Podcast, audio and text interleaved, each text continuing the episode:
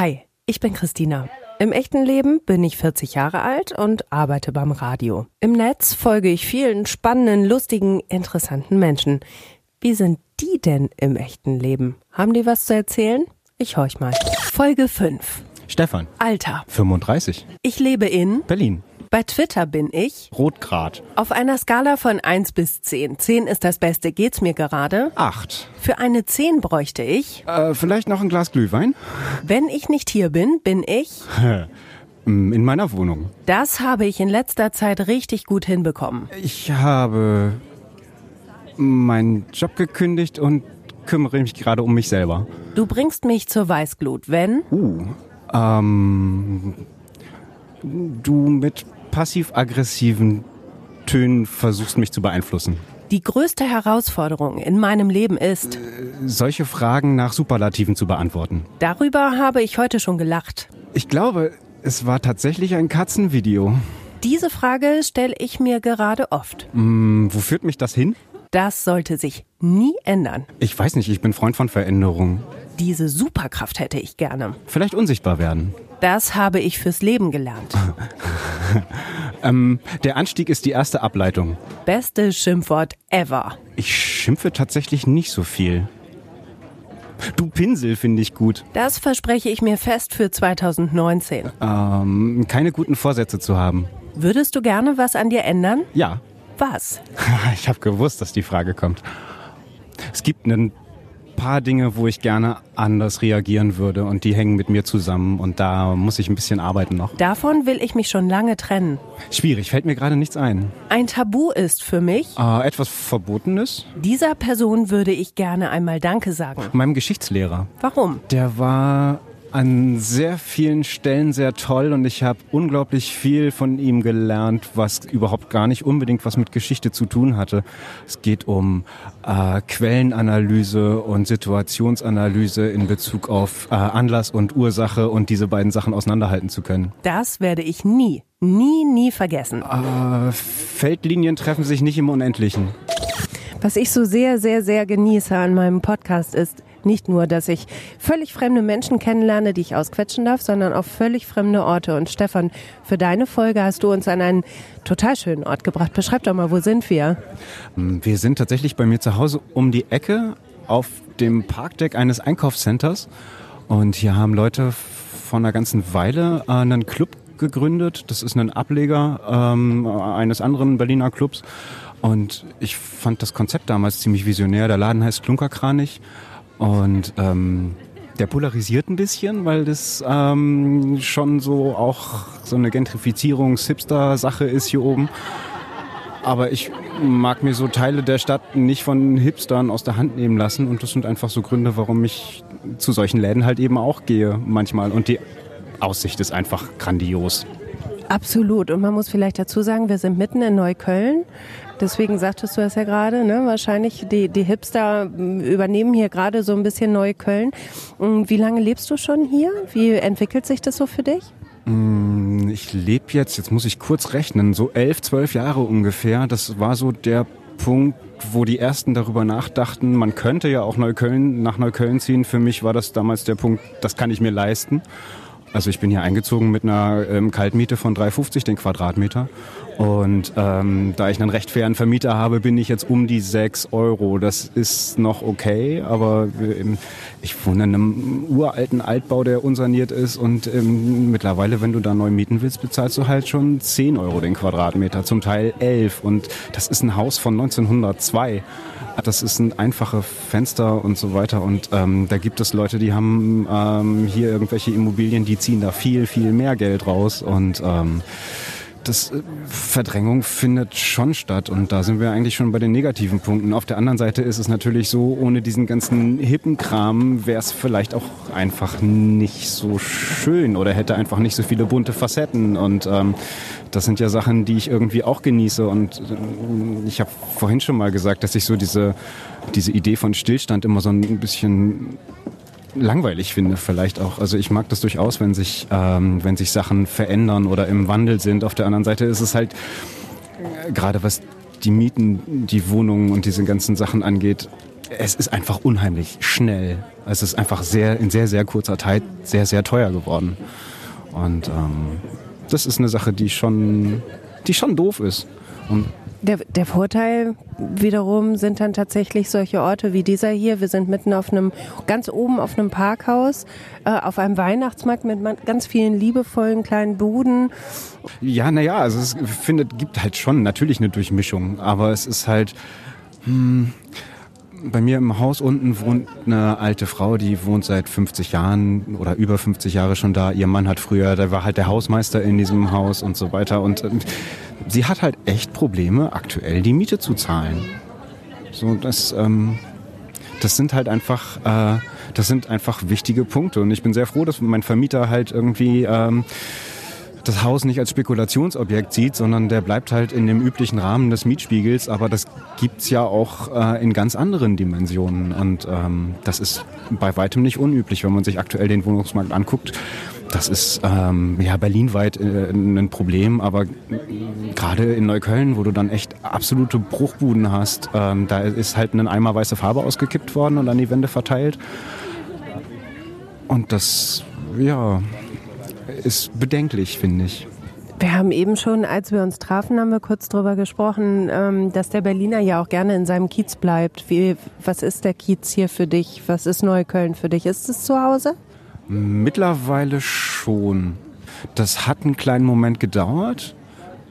Ich muss gerade zurückdenken an meine erste Wohnung in Schöneberg. Das war winzig, winzig kleines Loch. Ich glaube 26 Quadratmeter im zweiten Hinterhof an den Mülltonnen vorbei. Direkt gegenüber meiner Eingangstür war die äh, Wendeltreppe damals für die Dienstboten, weil das ja auch ein uraltes Haus ist. Also ähm, die rückwärtigen Eingänge in die Wohnung, Wohnungen der Herrschaften. Total klein. Und was ich gemacht habe ist, ähm, ich bin einfach losgegangen. Ich habe mir einen Rucksack mitgenommen, was zu trinken und ein bisschen Geld und ähm, dann muss man halt einfach gucken gehen. Und genau die, auf die Art und Weise habe ich mir Neukölln auch erschlossen. Einfach durch die Gegend laufen und äh, gucken und schauen. Irgendwann hat man seinen Späti und seinen Bäcker und seine Einkaufsmöglichkeiten und ähm, all das, was man so fürs Überleben in der Stadt halt irgendwie braucht. Und ähm, ja, und dann geht's mit den Wohlfühlzonen los, mit Cafés und Kneipen und äh, äh, Bars und keine Ahnung, es gibt spezielle Geschäfte, die man irgendwie, weiß ich nicht, findet. Sowas wie den Bedarfsladen für, für, für Zauberartikel. da läuft man dann mal dran vorbei und denkt sich, oh, gut, wenn ich mal sowas brauche, weiß ich, wo ich das finden kann. Also ich selber war tatsächlich noch nie drin, aber ähm, es ähm, kann ja mal sein. Da hättest du sehr gut die Spritzblume kaufen können, mit der wir uns ja eigentlich erkennen wollten hier am Neuköllner Rathaus. Es hat jetzt auch ohne geklappt. Kommst du ursprünglich dann auch aus Berlin? Nee, ähm, ich bin ursprünglich tatsächlich Mecklenburger. Das ist so ein kleines Städtchen mitten, äh, also eigentlich ziemlich genau an der A24 auf der Hälfte zwischen Berlin und Hamburg. Daher habe ich aber eigentlich auch meine Affinität zu Berlin, weil es gab immer die Auswahl, entweder nach Berlin zu fahren oder nach Hamburg. Und irgendwie war es nie Hamburg. Ich komme immer total gerne nach Berlin, war schon oft hier. Heute ging es mir so, ich habe unglaublich viel Kummer wahrgenommen. Menschen, wo du sehr deutlich gesehen hast, die sind in kummervollen Situationen. Ähm, wie ist das, wenn du hier lebst? Ähm, siehst du das? Ist das eine Konstitutionssache? Ähm, gewöhnt man sich? Also heute habe ich einfach viel Elend gesehen. Das ging mir heu heute nah. Berlin im Sommer ist ja vielleicht auch noch mal was ganz anderes. Ne?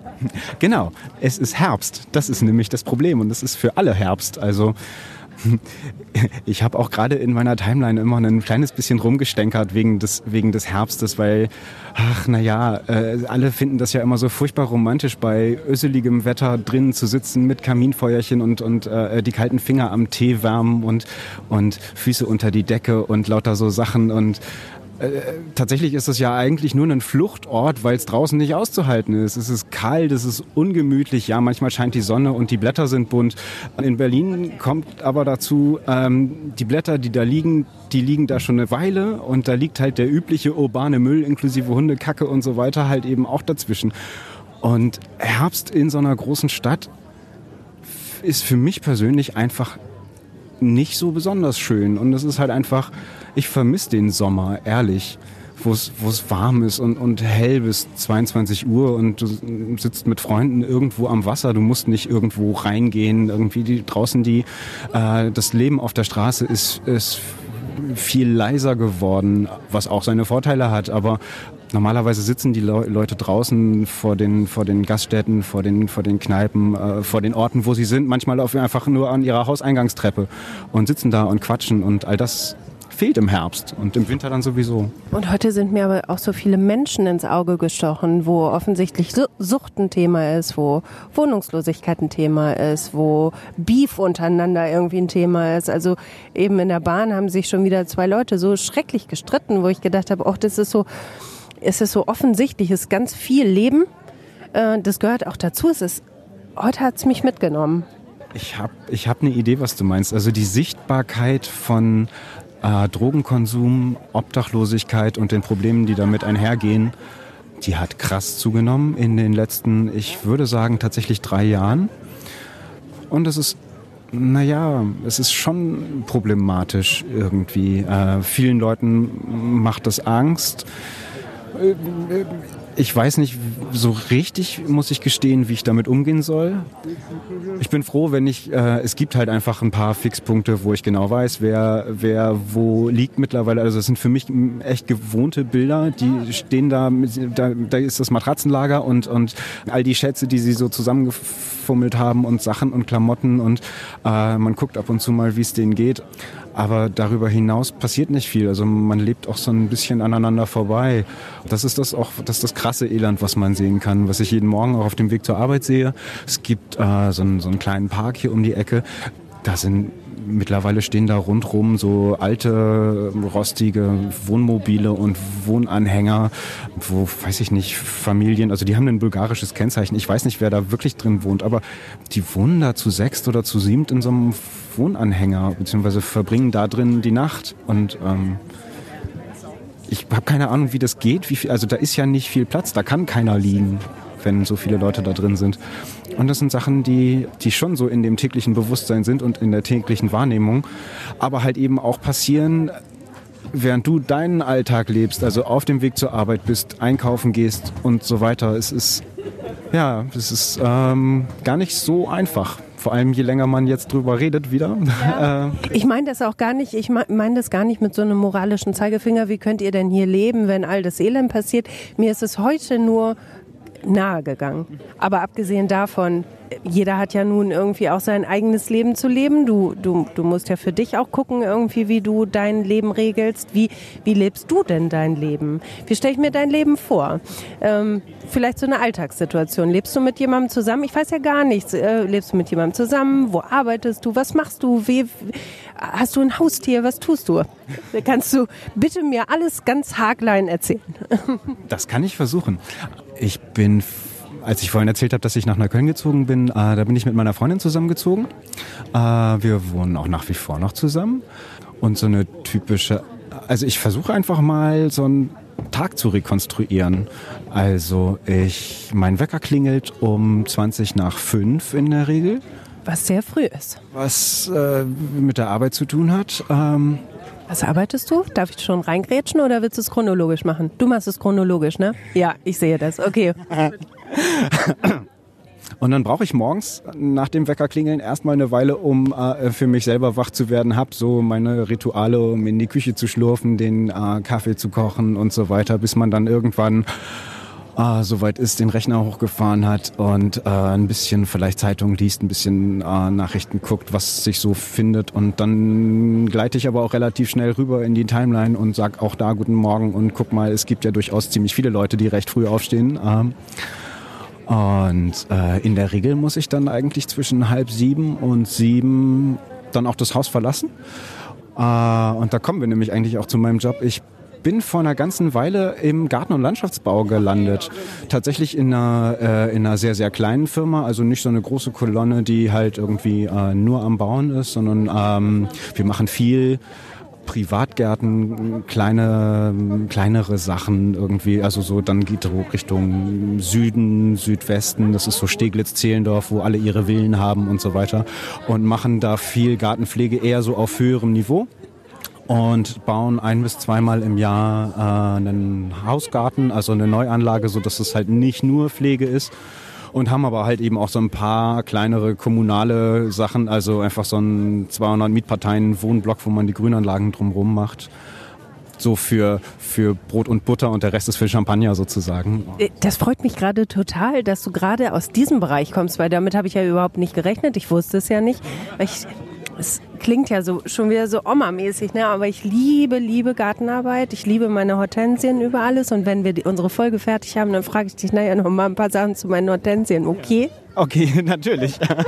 okay, also gehst du zur Arbeit, dann kommst du irgendwann heim ähm, genau, ja, ich komme dann irgendwann heim. Ähm, das ist immer so eine Definitionsfrage und hängt halt eben auch mit dem äh, mit der Jahreszeit zusammen, weil wir natürlich nur von Sonnenauf bis Sonnenuntergang arbeiten können maximal. Das ist im Winter noch ganz schön oder im Herbst jetzt man hat natürlich das Problem, dass es auch echt kalt ist, aber man kann sich natürlich ein paar Sachen anziehen, so das geht schon. Also man ist dann halt echt den ganzen Tag über draußen. Also und es ist eine harte Arbeit. Es ist körperlich anstrengend, keine Frage. Ähm, auf der anderen Seite, ohne die körperliche Anstrengung würde man auch nicht den ganzen Tag draußen stehen können, weil ohne, ohne Bewegung ist es echt schwer auszuhalten dann über die Dauer. Du kriegst halt echt relativ schnell kalte Finger. Also sowas wie im Sommer, dass man sich mal eine halbe Stunde hinsetzt und einfach mal in Ruhe eine Pause macht, ist im Winter fast nicht möglich. Das ist zehn Minuten und ein Kaffee und äh, dann geht's auch weiter.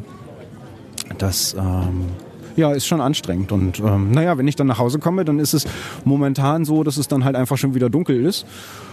Und dann gibt's, naja, das äh, ganz übliche äh, Tagesgeschäft. Was äh, gibt's zum Abendessen und einkaufen gehen und äh, ähm, besprechen, was den Tag über so los war. Dieser übliche organisatorische Kram, äh, keine Ahnung, Auto zur Werkstatt bringen oder man muss noch mal zur Post oder man hat idiotischerweise wieder mal irgendwas aus der Schweiz bestellt und muss noch eine Stunde beim Zoll rumsitzen oder solche Sachen halt. Und also das, was wir alle kennen und dann abends irgendwann auch mal runterkommen, die Glotze an. Weiß ich nicht. Nein? Tatsächlich gucke ich echt wenig Fernsehen. Es gibt ein paar Standards, die ich regelmäßig gucke. Zum Beispiel? Ah, die Expeditionen ins Tierreich. Ja, kennst du die? Ja, Klar. Na, Oder aber nicht die alten äh, von früher, Expeditionen, Jimmick und Konsorten. Naja, das, was der NDR halt so läuft, ist, äh, beim NDR läuft, ist jeden Mittwochabend und ähm, ich habe ah, vor einer ganzen Weile irgendwann mal, weil es immer so viel äh, Twitter-Kram zum Tatort gab und ich sonntags aber auch kein Tatort geguckt habe, Dafür aber immer Mittwochs Expeditionen ins Tierreich. Gab es eine kleine Umfrage, da war ich noch ein echt winziger Account und das war eigentlich auch eine echt schöne Zeit. Und dann habe ich einfach angefangen, zu Expeditionen ins Tierreich zu twittern unter dem Hashtag Expint. Und das hat echt ein bisschen Spaß gemacht und mittlerweile ist das echt gewachsen. Es gibt ein paar Accounts, die mir da echt unter die Arme gegriffen haben und geholfen haben, das auch zu verbreiten. Und jetzt trifft sich jeden Mittwochabend äh, bei Twitter das kleine Expeditionen ins Tierreich Guckrudel. Ja, und wir gucken zusammen Expeditionen ins Tierreich für eine Dreiviertelstunde und sagen hinterher wieder Tschüss. Das ist echt schön. Bevor wir jetzt weitermachen, wollen wir vielleicht gerade noch mal einen Schluck Glühwein trinken, weil so langsam wird es ein bisschen frisch, ne? Und vielleicht mal einmal eine kurze Zigarettenpause machen. Okay, komm, wir stoßen mal einmal an. Ja. Kling. Wir haben uns gestärkt mit einem Schlückchen Glühwein. Ich hatte Punsch. Du, du hattest richtigen Glühwein. Glühwein und der war schon ein bisschen kalt. Und ich glaube, in der nächsten Pause machen wir Hockstrecksprünge. Da trinken wir vielleicht einfach noch einen Glühwein oder so. Wir waren stehen geblieben beim Thema Job und äh, du hast gesagt, du hast deinen Job jetzt gekündigt und willst dich mehr um dich kümmern. Was für ein mutiger Schritt. Magst du davon erzählen? Hm. Ja, ähm, also ja, ich will davon erzählen. Äh, ich überlege nur gerade, wo ich anfange. Ich bin da so reingeraten, tatsächlich habe ich eigentlich bei meiner ähm, Chefin ein bisschen Computerzeug gemacht. Oder bei meiner jetzigen Chefin.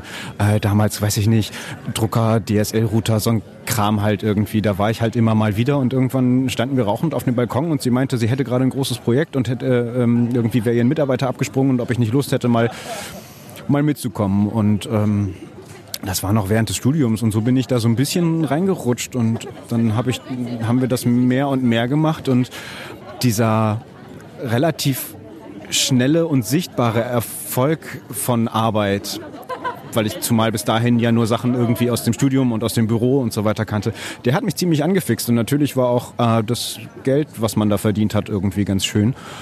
Und ähm, so fing das an und war alles ganz aufregend und äh, ziemlich schön. Und ich mag so projektbasierte Arbeit. Also es ist immer so ein bisschen Rock'n'Roll. Du kommst jeden Tag in ein komplett anderes Setting, musst dich selber organisieren, musst schauen, äh, wie koordinierst du welche Ab Arbeitsabläufe, damit du möglichst gut zu einem Ziel kommst und jetzt nicht Sachen dreimal machen musst. Also banales Beispiel, steht ein Nadelbaum über der Garage, muss man noch mal auf das Garagendach, um die Nadeln da vorher runterzumachen, bevor man den darunterliegenden Rasen sauber macht.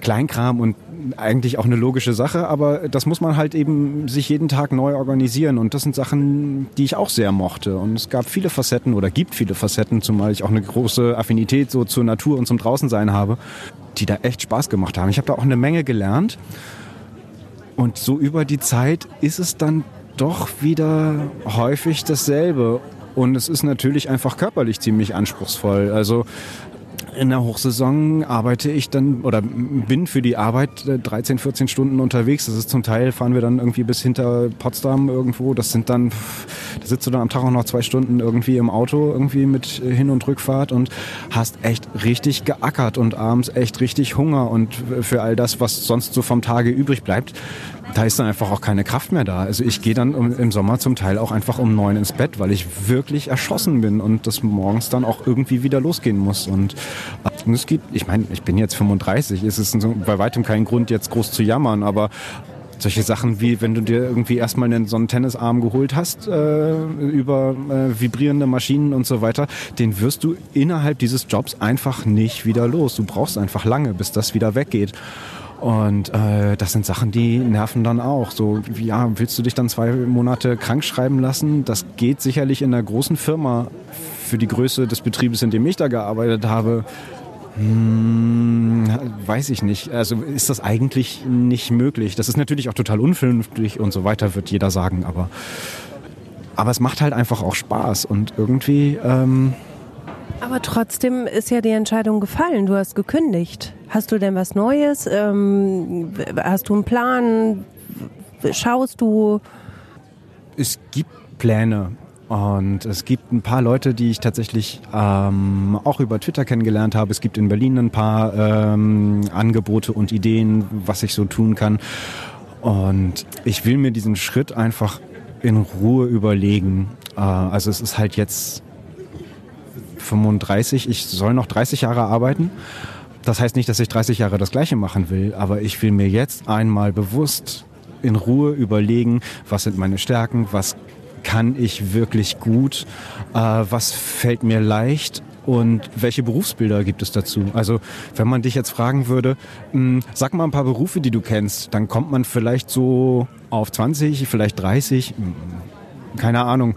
Aber es gibt einfach viel mehr Sachen, wo ich überhaupt keine Ahnung habe, dass Leute mit sowas Geld verdienen können. Und einfach mal zu gucken, was man selber kann und was man selber mag, ist, glaube ich, auch in gewisser Weise schon ein Luxus. Und klar ist es irgendwie auch mutig, absichtlich aus dem Arbeitsleben, aber es ist halt einfach eine Bremse und in der Hoffnung, dass das danach einfach mit einem gewissen äh, Elan und Start auch wieder äh, weiter und vorwärts geht.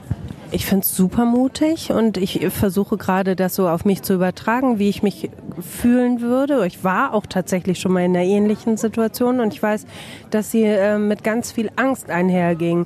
Wie gehen die nächsten Monate weiter? Kann ich meine Miete zahlen? Ähm, kann ich mir diesen Schritt wirklich leisten? Das waren so Gedanken, die bei mir in dieser Zeit dann in mir herumtrieben. Wie ist es bei dir? Klar, sind halt einfach die finanziellen Aspekte, hm, sagen wir mal, entscheidend. Äh, das ist klar gibt es da schon auch Ängste, aber halt auf der anderen Seite eben auch die Gewissheit, dass es eben weitergehen wird. Also nur gesetzt den Fall, ich könnte meine Miete nicht zahlen, was ich natürlich durchgerechnet habe, dass das auch klappt und so weiter. Klar, ist jetzt halt irgendwie dreimal im Jahr Urlaub, ist dann halt irgendwie nicht mehr drin. Auf der anderen Seite ist das natürlich eben auch Motivation dafür, dann auch mal ein bisschen in die Pötte zu kommen und da einfach auch mal äh, ja vorwärts zu kommen, sich Gedanken zu machen und so weiter. Solche Sachen hat man ja also äh, ich trage sowas sehr lange mit mir rum, ähm, bis diese Entscheidung dann wirklich gereift ist. Und ähm, ich höre jetzt halt zum Ende des Jahres auf und habe mit dem ersten ersten ja, bin ich arbeitslos. Das war ich tatsächlich, glaube ich, seit gefühlt, seitdem ich 16 bin, nicht. Das wird sich sicherlich komisch anfühlen, zumindest erwarte ich das. Aber ich habe nach wie vor keine echte Angst in dem klassischen Sinne, sondern es ist eher so eine, so eine Vorfreude, so eine, so, eine, ähm, so, eine, so eine knisternde Energie, wo ich Lust habe, einfach äh, ähm, mich zu entwickeln, mich selber auch weiter zu entdecken sozusagen. Und ähm, da freue ich mich drauf. Genau das hätte ich nämlich gesagt, was ich bei dir wahrnehme jetzt, wo du so vor mir sitzt und erzählst. Ähm, also ich nehme da auch eine ganz, ganz große Vorfreude tatsächlich wahr und auch sowas wie ein Stolz, weil du gesagt hast, ähm, was hast du in letzter Zeit richtig, richtig gut hinbekommen? Ich habe meinen Job gekündigt. Und es klingt für mich so, als wärst du auch echt stolz, dass du diesen äh, Schritt wagst. Äh, ja, es ist ja halt, wie du schon gesagt hast, einfach auch ein, das ist ein einschneidender Schritt in sehr, sehr, sehr viele Bereiche meines Lebens. Der verschafft mir unglaublich viel Zeit. Und auch das empfinde ich als echt großen Luxus, einfach in einer gewissen Weise auch machen zu können, was ich, was ich einfach mal machen will. Also ich kann auch morgens aufstehen und sagen, heute gehe ich mit der Kamera durch die Stadt und mache nur das, wonach mir ist. Und das ist eine Sache, die ich, äh, die ich wahnsinnig schätze. Und das ist eine meiner liebsten Freizeitgestaltungen. Und das ist auch die Art und Weise, wie ich reise. Ich fahre irgendwo hin und gucke, was mir da so passiert. Du hast ja auch gesagt, ähm, du hast sowas wie eine Gewissheit, es geht schon irgendwie weiter. Das ist zum Beispiel eine Gewissheit, die bei mir ganz lange gedauert hat, bis ich das geschnallt habe. Ich kann machen, was ich will und mir das Leben noch so toll durchplanen. Letztlich, es geht halt weiter und so wie es das Leben vielleicht auch bestimmt, aber es geht halt immer irgendwie weiter. Ist das so ein Optimismus, der dich trägt oder eine Erfahrungsgeschichte? Also grundsätzlich bin ich eh optimistisch veranlagt und das auch eigentlich schon immer gewesen.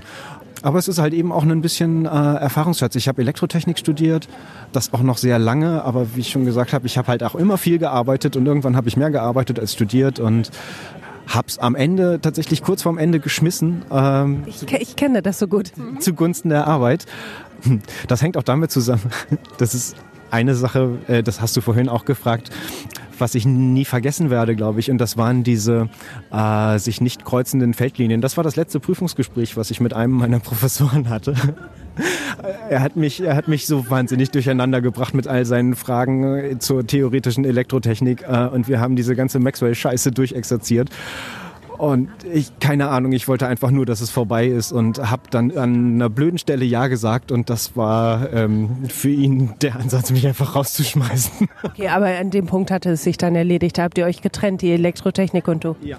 Ganz genau so äh, war das. Es gab dann noch äh, ein paar Versuche, das noch ein bisschen umzumodeln, weil ich vom Diplomstudiengang kam und äh, dann konnte man so einen Master noch machen, weil der Teil da nicht, ach, organisatorischer Schnickschnack. Ich habe es nochmal versucht. Ich war noch ein paar Mal in den, äh, in den Vorlesungen und habe einfach gemerkt, dass das zu dem damaligen Zeitpunkt einfach nicht mein Ding war. Ich habe echt, das hat mich wahnsinnig angestrengt und ja, eigentlich doch eher belastet und unglücklich gemacht.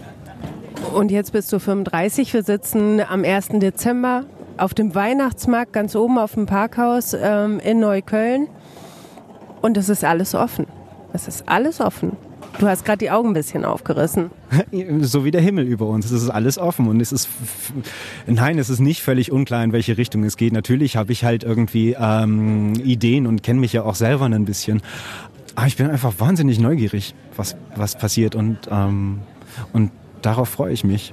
Machen wir mal diese klassische Frauenmagazin-Frage. Äh, in drei Jahren, wo bist du da?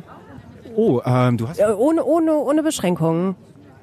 Ohne jede Beschränkung im Kopf. Wir machen jetzt mal, äh, das Leben ist optimal und in drei Jahren bist du wo? Ja. In drei Jahren bin ich wahrscheinlich immer noch auf Twitter und vielleicht haben wir dann auch schon die zweite Folge im Kasten, wer weiß das schon. Ey, ich kann sowas nicht. Beruflich mich. Ähm, hm. Träumen. Lass mal träumen. Oh, dafür bin ich viel zu realistisch. Ja? Das würde bedeuten, dass ich Erwartungen habe und. Müssen es Erwartungen sein oder einfach, ja, also sind Träume Erwartungen? Ist es nicht sowas wie, ja, einfach nur das, das Vorstellen einer Idealsituation, in der man sich ein bisschen gemütlich einwickelt? Hm. Ja, naja. Ah, das ist, ja, das ist knifflig. Ähm,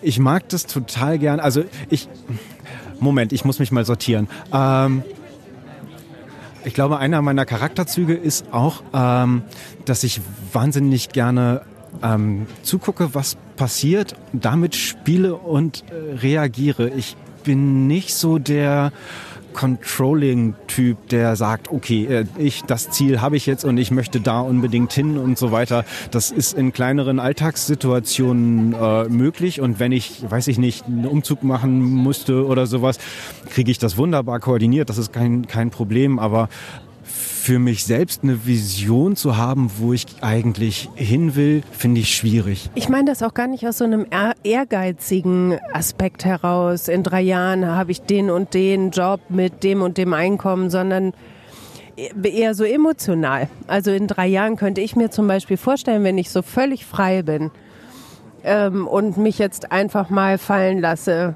und alles darf, dann fahre ich unglaublich viel um die Welt und mache mir überhaupt gar keine Gedanken darum, ob ich das kann oder nicht, dann darf ich das. Dann fahre ich eigentlich nur ähm, alle 14 Tage irgendwo hin, wo ich richtig Bock drauf habe. Hm. Das ist ja auch eher so eine Wohlfühlvision, von der ich dann denke, dass sie mir schnell langweilig werden würde, vielleicht. Ich, hm. Ich sehe schon, du bist zu realistisch, ne? Okay. Da, das ist echt ein, das ist wirklich ein schmaler Grad und ähm, Klar, natürlich würde ich mir äh, wünschen, dass, äh, weiß ich nicht, äh, mit einer intakten Familie äh, irgendwie so sein, sein Ding machen zu können. Und äh, eigentlich würde ich mir nur wünschen, dass ich mich wohlfühle. Und natürlich kann ich in drei Jahren, wenn wir das auf den Tag genau festnageln, auch furchtbar traurig sein. Und warum dann auch nicht? Also das wird dafür seine Gründe geben dann. Aber, aber insgesamt sich wohlzufühlen, glaube ich, wäre eine schöne Sache. Ich glaube, das ist das Elementarste von allem, oder? Und das alleine ist ja schon echt ein ganz schöner Batzen, ne? Also es hinzukriegen, oder? Ja, war ich wieder super diplomatisch gerade. Auch mit mir selber, toll. Ist das so dein Ding, diplomatisch sein, gucken, wie so, so ein bisschen erstmal sondieren und nicht zu, zu tief hinaus ins Wasser oder nicht zu sehr am Strand stehen bleiben? Ah, das, ja, naja, also ich weiß nicht, ob ich zu diplomatisch bin, manchmal vielleicht schon. Siehst du, da geht es schon wieder los mit dem Relativieren. Nein, ich habe einfach ich habe einfach für viele Sachen und manchmal erstaunt mich das selber, für viele Sachen habe ich einfach Verständnis, weil ich wissen will, wie das funktioniert oder wo das herkommt. Wenn der Typ an der Kasse neben mir mich anfaucht, dann gut, frage ich den jetzt nicht, warum man einen scheiß Tag hat, aber ich gehe jetzt mal per se nicht davon aus, dass es einfach nur ein Idiot ist. Das könnte ich dem natürlich auch unterstellen, aber vielleicht hat der gerade irgendwie einen Furz quer sitzen oder so und ähm, das wird vielleicht einen Grund haben, warum ich da, ähm, warum ich da gerade im Weg gestanden habe, auch wenn es vielleicht andersrum war. Und es, ja. Du möchtest verstehen. Ja, nachvollziehen können. Ich will nachvollziehen können und das, also, weil das ja, also so wie wir alle zusammenleben, also ich, ich sage das jetzt mit mit Bezug zu Berlin es gibt einfach wahnsinnig viele Leute, die einfach mit Kopfhörern im Ohr und aufs Handy gucken und ähm, die einfach nichts mitkriegen, vielleicht auch wollen von ihrer Umwelt. Und ich habe weiß ich nicht, ich gucke halt gerne rum, ich äh, sehe Leute und ich sehe Situationen und ich nehme äh, Dinge wahr und all das würde mir fehlen, wenn ich Kopfhörer tragen würde. Und ähm, so diese Interaktion mit der Umwelt, die ist für mich relativ wichtig und an den Stellen ähm, will ich auch verstehen, warum das mm, solch, solche Situationen halt irgendwie zustande kommen. Weiß ich nicht, warum hauen sich gleich zwei auf die Fresse oder äh, warum sind die gerade sehr, sehr glücklich oder wie auch immer. Das sind einfach so, so Sachen, die sind schon wichtig für mich. Kriegst du viele Schwingungen mit von deinen Mitmenschen? Also wenn du sagst, du achtest sehr drauf, was passiert, wie, ich versuche das nachzuvollziehen, kriegst du viel mit in, an Interaktion zwischen Menschen? Ja, tatsächlich ähm, habe ich da durchaus ein paar Antennen für das. Ähm, das ist ganz schön. Einer, äh, boah, einer der ziemlich, ziemlich frühen Tweets, den, die habe ich mal auf der Arbeit geschrieben. Ich habe Rasen gemäht und äh, mit so Kapselgehörschutz auf und da ist man ja so ein bisschen in seiner Lärmwolke drin. Und es war ein ähm, junges Pärchen, die sich an der Kreuzung getrennt haben und sind unterschiedliche Wege gegangen. Irgendwie er mit einem Koffer und sie ohne und keine Ahnung, wie es dazu kam. Vielleicht ist er verreist oder weggefahren oder das Ende einer Wochenendbeziehung. Ich weiß es nicht mehr. Und jedenfalls hat sie sich nochmal, äh, nachdem sie so fünf, sechs, sieben Meter auseinander waren, äh, hat sie sich nochmal umgedreht und nach ihm geguckt. Und er hat aber nicht zurückgeguckt und dann fing sie an zu weinen. Und das sind so Sachen, die berühren mich dann halt irgendwie. Und, ähm, und das Ganze passiert aber, während ich einen lauten Rasenmäher schiebe und Kapselgehörschutz aufhabe und ähm, das berührt mich dann und ähm, deswegen gibt es manchmal so skurrile Situationen und aus genau diesem Spannungsfeld entstehen halt einfach viele von diesen äh, situationsfühligen Tweets, die ich manchmal schreibe. Was schön ist. Also ich finde es auf der einen Seite, sorry, ich finde es auf der einen Seite total schön, ähm, wenn jemand das wahrnehmen kann. Ich finde es aber auch für mich selbst zum Beispiel, ich kriege auch relativ viel mit. Ich finde es auch manchmal unglaublich lästig, weil es so viel ist. So viel, was man irgendwie aufnimmt, was gar nicht seins ist. Ich weiß, was du meinst und das sind diese ähm, Fluchtpunkte, wo ich dann einfach auch mal drei Wochen raus muss aus Berlin.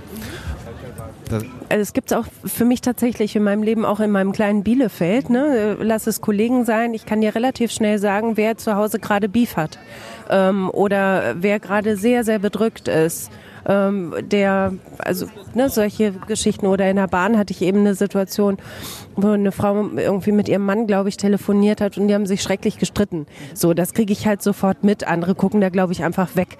Ähm, das ist interessant, das ist aber auch manchmal finde ich anstrengend, diese Emotionalität ein bisschen von sich zu schieben. Äh, das trifft nicht das, was du meintest, ne? Nee, also ich nehme das dann zur Kenntnis, aber ich fühle mich deswegen nicht zuständig. Also, also ich, das gibt's immer eine gewisse Distanz. Ähm, und das berührt mich jetzt auch nicht, nicht immer ähm, alles auf die, auf die gleiche Weise oder es ist jetzt nicht, nicht besonders so, dass es mich auch äh, emotional besonders treffen würde. Ich bin da häufig eher in so einer ähm, Beobachtersituation und manchmal spinnt man die Situation sich ja auch so ein bisschen selber noch äh, ins Schöne zusammen oder man weiß ja nicht, das ist, du hast ja nur deine intuitiven Beobachtungen, die du da gerade ge äh, getan hast und ähm, ob man da das Gesamtbild raus rekonstruieren kann, das glaube ich fast immer nicht und äh, deswegen halte ich mich, also zumindest Fremden gegenüber in solchen Situationen eh dann auch zurück, aber äh, zuständig. Ich glaube, das ist genau das, was du sagst. Ich fühle mich dann ganz schnell zuständig, ähm, obwohl es überhaupt nicht meine Tasse Kaffee ist. Wofür fühlst du dich zuständig? Bist du gerade dran? in deinem Leben? Oh, ich mit mir? Oh, das ist ja, das ist. Bist du gerade zuständig für dich? Das höre ich so ein bisschen raus. Ja, schon. Also das ist halt einfach, das ist der Batzen Arbeit, der jetzt gerade auf mich wartet und der ist ähm, tatsächlich ja, schon, schon länger in Planung und jetzt in den letzten drei Monaten hat sich das immer mehr rauskristallisiert. Ich habe auch mit meiner Chefin gerade gesprochen, dass ich, also wir haben das gemacht über so ein Zeitstundenkonto, dass wir also so Arbeitsspitzen halt dann abfangen können und so weiter. Ähm, und ich habe jetzt, ich glaube, nächste Woche irgendwann habe ich mein Arbeitspensum für den Dezember ja dann inklusive äh, den Überstunden, die ich noch habe, halt abgearbeitet. Und das heißt, nächste Woche Freitag ähm, arbeite ich das erste Mal, kriege dann im Dezember noch Gehalt und ähm, das heißt, es kann dann so richtig losgehen. Und jetzt bist du dran. Ist das so, ne? Ja. Ist das, ist das so? Also zumindest im Laufe dieses Gesprächs klingt es so, ja. Aber was ich toll finde, Selbstfürsorge, toll. Das ist super wichtig, oder? Das ist total wichtig. Ähm, ich habe ja auch durch den Job immer mal wieder auch Freizeiten, die ganz schön sind. Also im Hochsommer, ich habe den in der Regel, also in den letzten Jahren den gesamten August am Stück frei gehabt, weil da einfach, da haben wir abgearbeitet, was abzuarbeiten war und im August passiert halt irgendwie nicht viel. Also was auch immer ähm, so in der Pflanzenwelt, die machen dann so ihr Ding und da ist auch zu heiß zum Pflanzen und so weiter. Da passiert halt einfach nichts mehr. Und äh, das war für mich immer Zeit zu reisen oder auszuschlafen, einen Kaffee zu trinken und zu überlegen, äh, heute mal Kunst und dann gehst du ins Museum oder guckst dir eine Fotogalerie an oder setzt dich einfach nur draußen auf die Wiese oder gehst in den Zoo oder weiß ich nicht. Das sind alles so, so Wohlfühlsachen, die man auch einfach so für sich tun kann. Ähm, die, wie ich für mich rausgefunden habe, tatsächlich einfach ziemlich wichtig sind. Das ist schön, dass es einem ab und zu ähm, richtig gut geht. Du hast ähm, im Fragebogen gesagt, deine Superkraft, die du dir aussuchen würdest, wäre unsichtbar sein. Warum? Naja, die erste Überlegung war, irgendwie super stark zu sein oder so. Ja, dann wäre man ständig zuständig für alles Mögliche. und oh, Umzüge und so weiter. ja, ja, ja. Ähm, ja, und Unsichtbarkeit ist vielleicht auch ganz schön. Ähm, dann hat man so seinen Safe Space auf Knopfdruck und ist dann einfach so für sich. Das stelle ich mir gut vor. Äh, was passiert da? Passiert da irgendwas? Muss da was passieren? Nö, da muss gar nichts passieren. Da kann man dann einfach so für sich sein, ohne ohne, ohne müssen, ohne dass jemand einen sieht und man kann einfach so sein äh, Ding machen, ohne dass man ähm, bemerkt wird oder ja, weiß ich nicht. Also das, ich merke gerade, dass es diesen Widerspruch zu dieser Interaktion von vorhin gibt. Was ja nicht schlimm ist. Also äh, letztlich, wenn man sich vorstellt, wir sind ähm, wie eine Schallplatte, wir haben eine A-Seite und warum denn nicht auch eine B-Seite? Ne? Also warum denn nicht? Ja, warum nicht? Ähm, ja, Nee, ich stelle mir gerade vor, dass das äh, ganz schön wäre. Dann könnte man einfach mal verschwinden, sich hinsetzen und wäre einfach nicht ansprechbar, weil man gerade nicht da ist. Und ich muss gerade an die Insel namens Udo denken. Ich weiß nicht, ob du diesen Film mal gesehen ja. hast. Und, äh Dann bringt es jetzt nichts, ne? nee, okay. Weißt du, worauf ich total Lust hätte? Ja. Äh, dich noch mal in einem halben Jahr zu treffen für eine neue Folge, weil es mich total interessieren würde ähm, was dann passiert ist oder in einem Jahr oder sagt einen Zeitraum. Das würde mich wirklich aufrichtig interessieren. Ähm, ich sage ja und ich weiß ja nach wie vor noch nicht, was passiert. Ähm ich, ich, ja auch nicht. Wir sind ja nun auch beide nicht der brennende Busch und das ist ja auch gut so, ne? der, der, brennende Busch finde ich gut. ähm, ja, ähm, voll gerne. Ähm, das ist ja dann ja wie eine kleine Entwicklungsreportage oder so. Ja, nein, klar, können wir gerne machen. Ähm, Zumal ich selber auch ganz gespannt bin, weil es dann nämlich wieder so ein Punkt ist, wo ich mir vielleicht dann diese Folge nochmal anhöre, um zu gucken, wie es damals war. Was hältst du davon? Wir machen an dieser Stelle jetzt einen Punkt, bevor uns die Pfoten abfrieren, ähm, bevor wir noch weiter überlegen, wie alles sein könnte und gucken in einem halben Jahr nochmal, wie es dir geht und was du tust und wo es dich hingeführt hat. Cool? Cool, machen wir. Dann danke ich dir fürs Erste. Äh, ja, ähm, ähm, voll gerne. Und dann hole ich uns jetzt einen Glühwein. Ja, okay, überredet.